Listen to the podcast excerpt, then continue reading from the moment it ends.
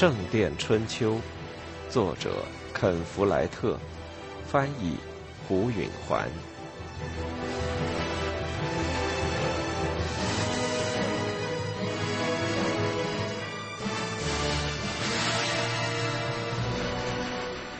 第九章，一。天刚刚亮，大多数兄弟都在地下室做晨祷。寝室里只有两个人，八便是约你在这长房间的一头扫地，乔纳森在另一头玩上学的游戏。菲利普副院长在门口站住，望着乔纳森。他已经快五岁了，是个机灵又自信的孩子。那种稚气的庄重，惹得所有的人都喜爱他。约尼还给他穿小巧的修士袍服。今天，乔纳森假装是见习修士导师，给一排假想的学生上课。错了，高德弗雷，他严厉地对着空板凳说：“要是你不学会词动，就别吃饭了。”他说的“词动”意思是动词。菲利普慈祥地笑了。就是他真有儿子，也不会更爱的。乔纳森是生活中能给他单纯而天真的乐趣的一件事。这孩子像个木偶似的在修道院里跑来跑去，受到所有修士的喜爱和娇惯。对大多数人来说，他只不过像个小动物，是个惹人喜爱的小玩意儿。但对菲利普和约尼来说，就有更多的意味了。约尼像母亲般的喜爱他，而菲利普尽管竭力掩饰，却自觉像是他的父亲。菲利普本人从小就是由一个慈爱的院长养大的，在他看来，在乔纳森身上扮演同样的角色似乎是天经地义的。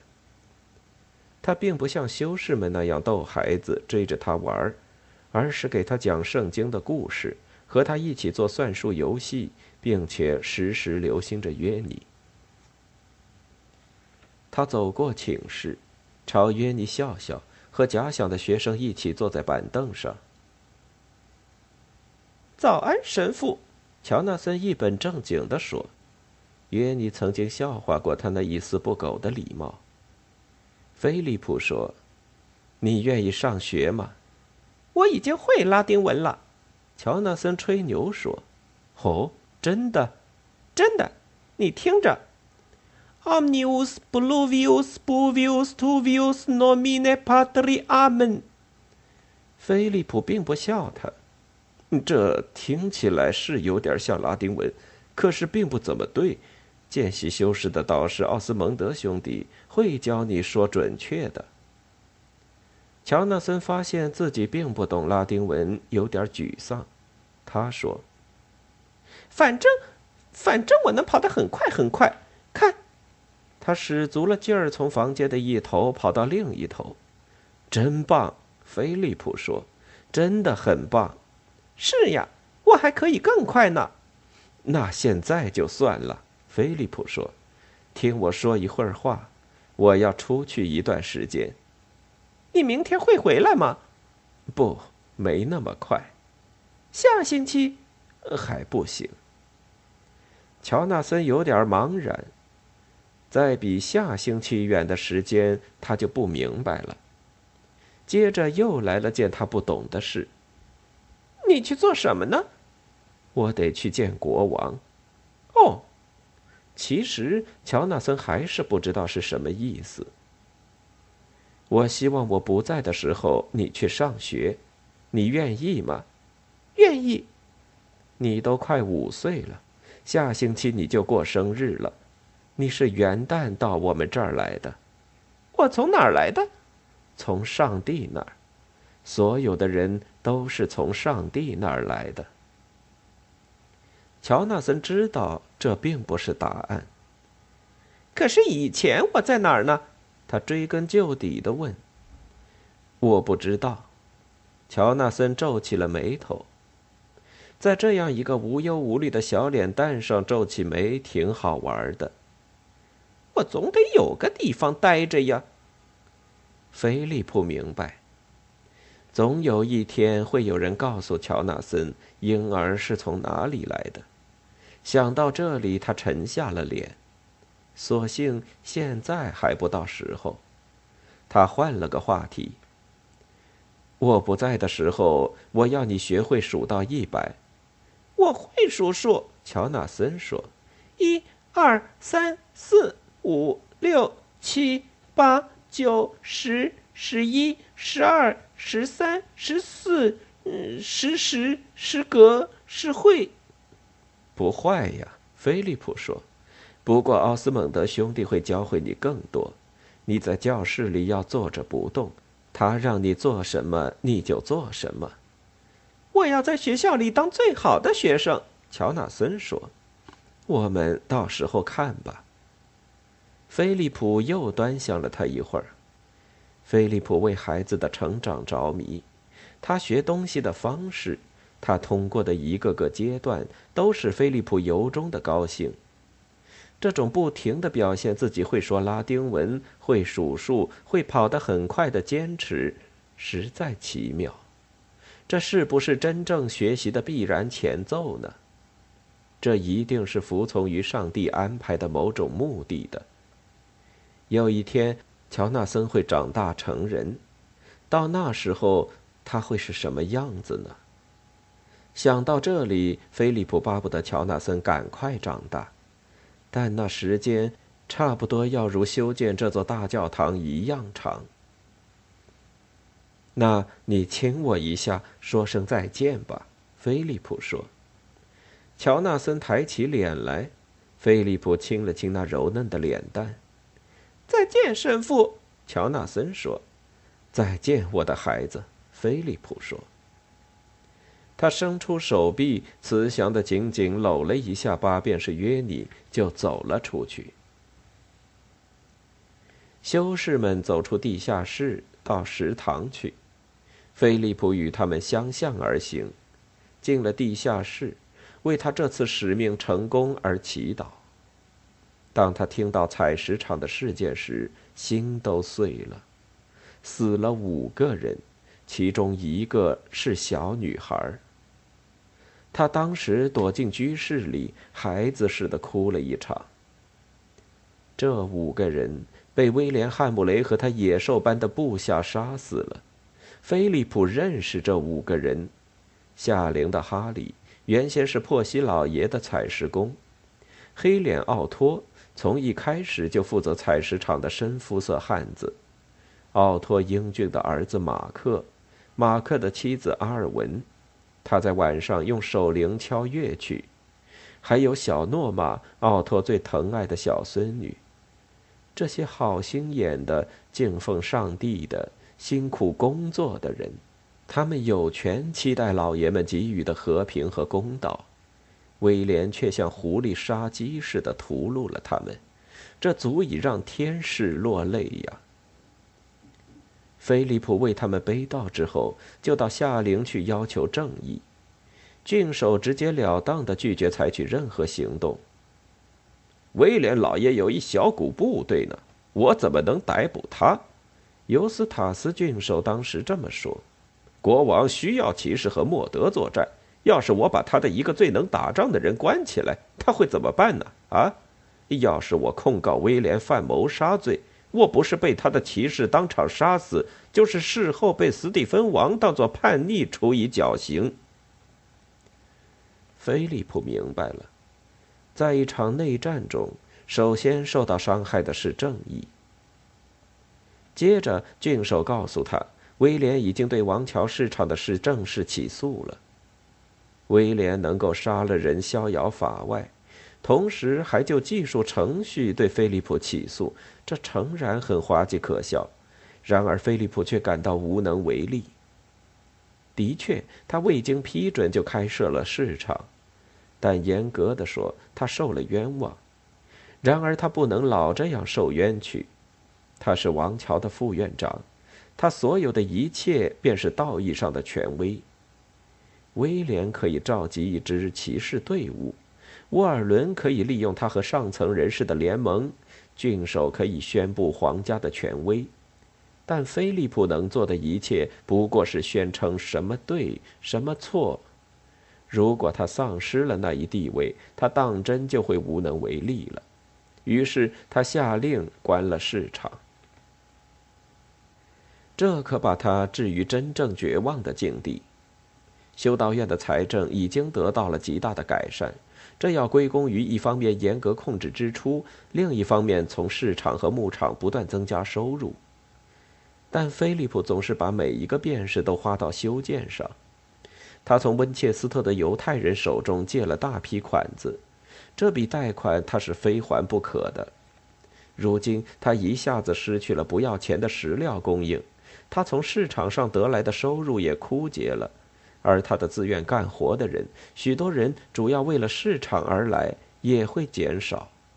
他将被迫解雇一半的建筑工，放弃在他有生之年建成大教堂的希望。他可不甘心这么做。他不知道这次危机是不是自己的错。他是太充满自信、太雄心勃勃了吗？尤斯塔斯郡守就是这么说的。你太想入非非了，菲利普。他当时生气地说：“你不过是个小小的副院长，管着一座小小的修道院。可是你想管主教、管伯爵、管郡守，哼，你管不了的。你把自己想得太有利了，你就只是一味的制造麻烦。”尤斯塔斯长得很丑，满嘴的牙参差不齐，一只眼睛斜视。身上穿一件肮脏的黄色袍服，尽管他其貌不扬，他的话却刺进菲利普的心。他痛苦的醒悟到，要是他不与威廉·汉姆雷为敌，采石工们就不会死。但他除了成为威廉的敌人之外，别无选择。如果他懦弱，遭罚的人会更多，还会有更多被威廉残杀的磨坊工。及遭他和他的骑士强奸的农奴之女，菲利普只能继续战斗下去。这就是说，他必须去见国王。他不喜欢这个主意。四年前在温切斯特，他曾接近过国王。虽说他得到了他所要的，但他在宫廷上却极不自在。国王被诡计多端、厚颜无耻的人包围着。他们争先邀宠，实在让菲利普看不起。他们竭力想得到不应有的财富和地位。他不太清楚他们那种游戏，在他的天地里获得的最佳途径是使自己当之无愧，而不是向给予者阿谀奉承。但如今他除了进入他们的天地，做起他们的游戏，便舍此无他。只有国王。才能恩准他开办市场，如今也只有国王才能拯救大教堂。他做完了祈祷，离开了地下室。太阳正在升起，在继续增高的大教堂的灰色石墙上有一抹粉红色。从早到晚工作的建筑工刚刚上班，他们打开工棚，模块工具，搅拌第一批灰浆。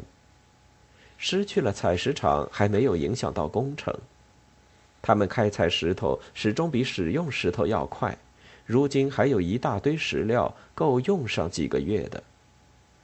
菲利普该出发了，一切都已安排好。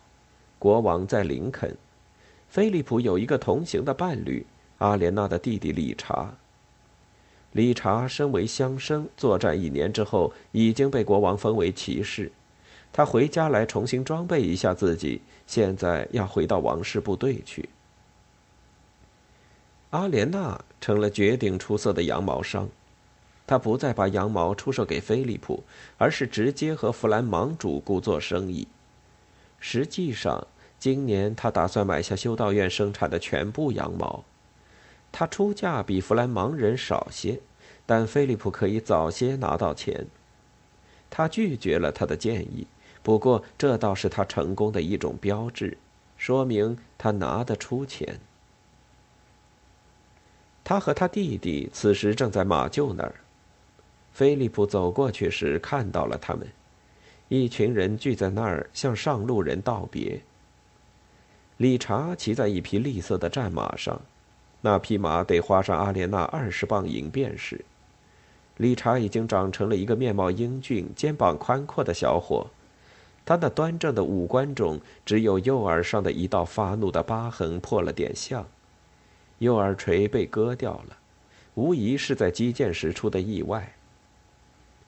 他穿着红绿两色的光鲜的衣服，配着一柄新剑，带着长矛、战斧和匕首。他的包裹由第二匹马驮着，缰绳由他牵着。和他在一起的还有两个骑骏马的士兵和一名骑矮脚马的侍从。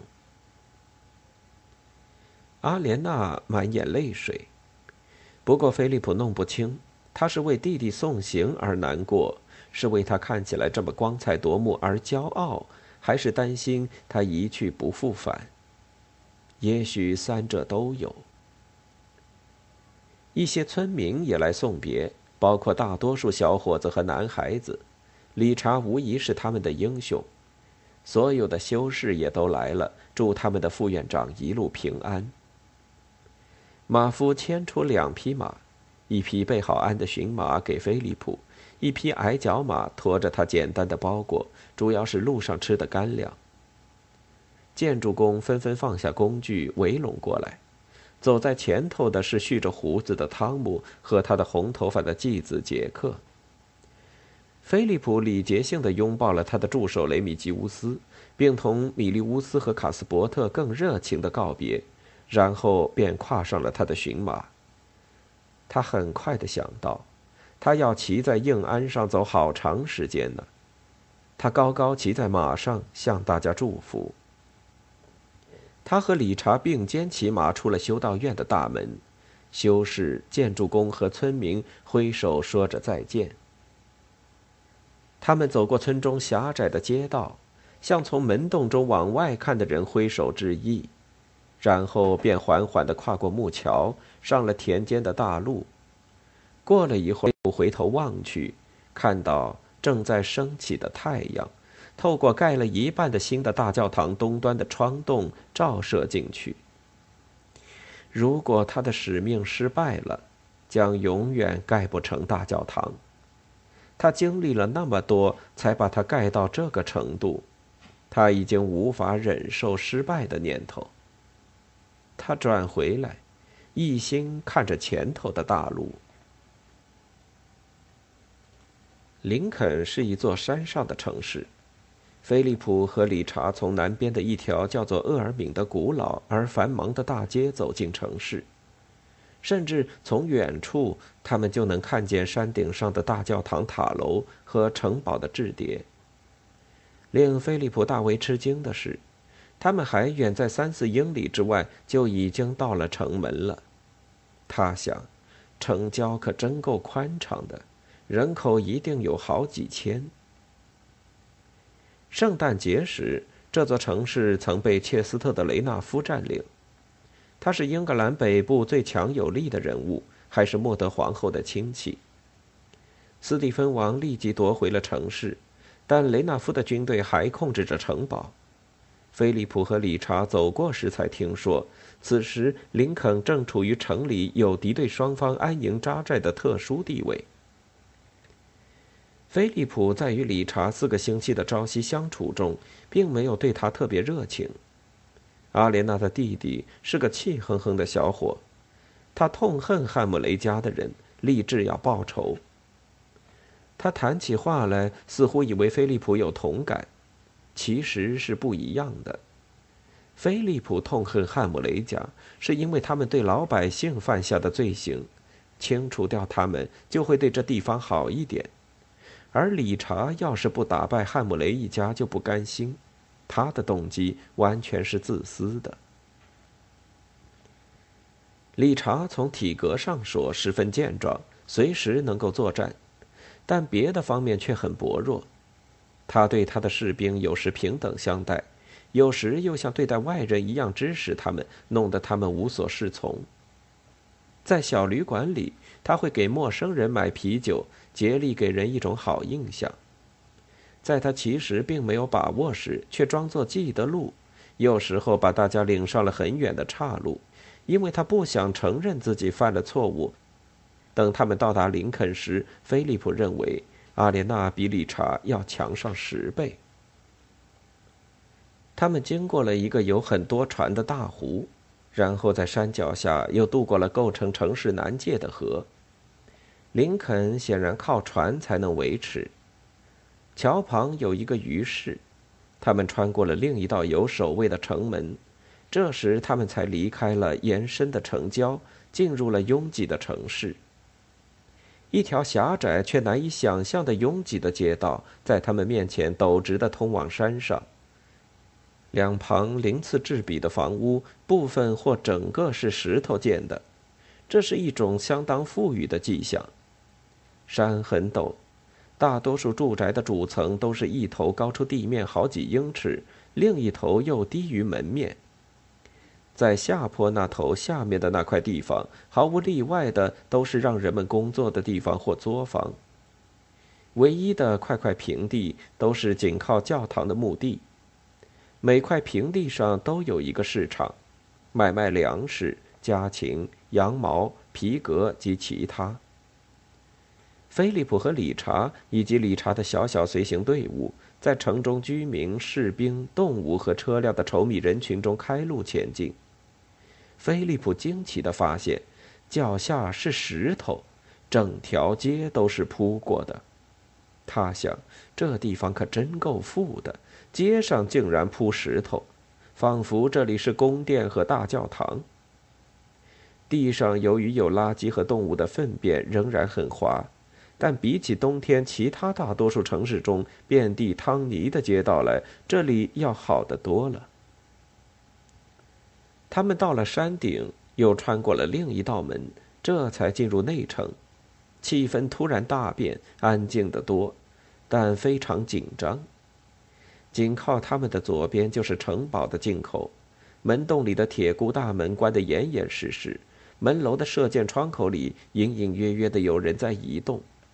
顶盔贯甲的哨兵在城堡的土墙上巡逻，无力的阳光在锃亮的头盔上映着微光。菲利普看着他们来回踱步，他们彼此不交谈，不开玩笑，没有笑声，也没有人倚在栏杆上向过路的姑娘吹口哨。他们个个挺直腰板，瞪大眼睛，满脸恐惧。在菲利普的右边，从城堡大门过去不出四分之一英里，就是大教堂的西门。菲利普立刻看到。尽管离城堡很近，但教堂还是被当做了国王的军事总部。一排哨兵封锁了教士住所和教堂之间的窄路。哨兵身后，骑士和士兵在大教堂的三个门洞中进进出出。墓地成了兵营，搭着帐篷，砌着炉灶，马匹啃着草皮。这里没有修道院的房舍。林肯大教堂不是由修士。而是由教士会的教士掌管的，他们住在教堂附近的普通民房里。大教堂和城堡间的空地上，除了菲利普和他的伴侣，再无他人。菲利普突然意识到，他们处于国王方面的士兵和城堡墙头上哨兵的监视之下，他正处于两军对垒的无人地带，这恐怕是全林肯城最危险的地点了。他向四下一看，发现理查一行人已经走开，他急忙跟了上去。国王的哨兵立刻放他们通行。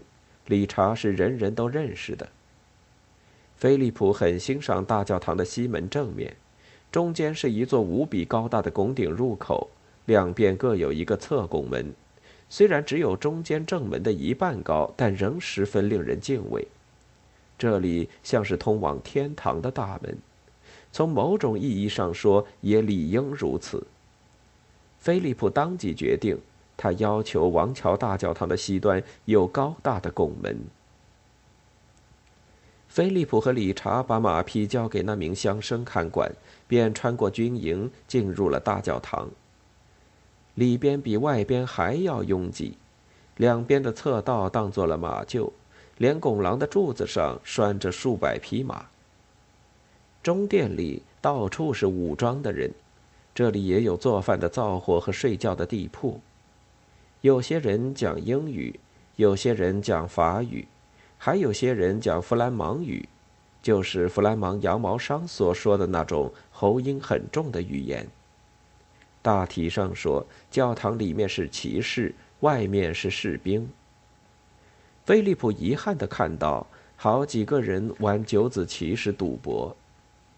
他更加不安的是看见了一些女人，她们穿的衣服在冬季来说实在太单薄，看来正在和男人调情。他想，她们大概是有罪的女人，或者说，但愿上帝不容这样的事。是些妓女。为了不看他们，他抬眼去看天花板。天花板是木质的，上面有色彩鲜明的漂亮图画。但中殿有这么多人做饭，这样的天花板太容易起火。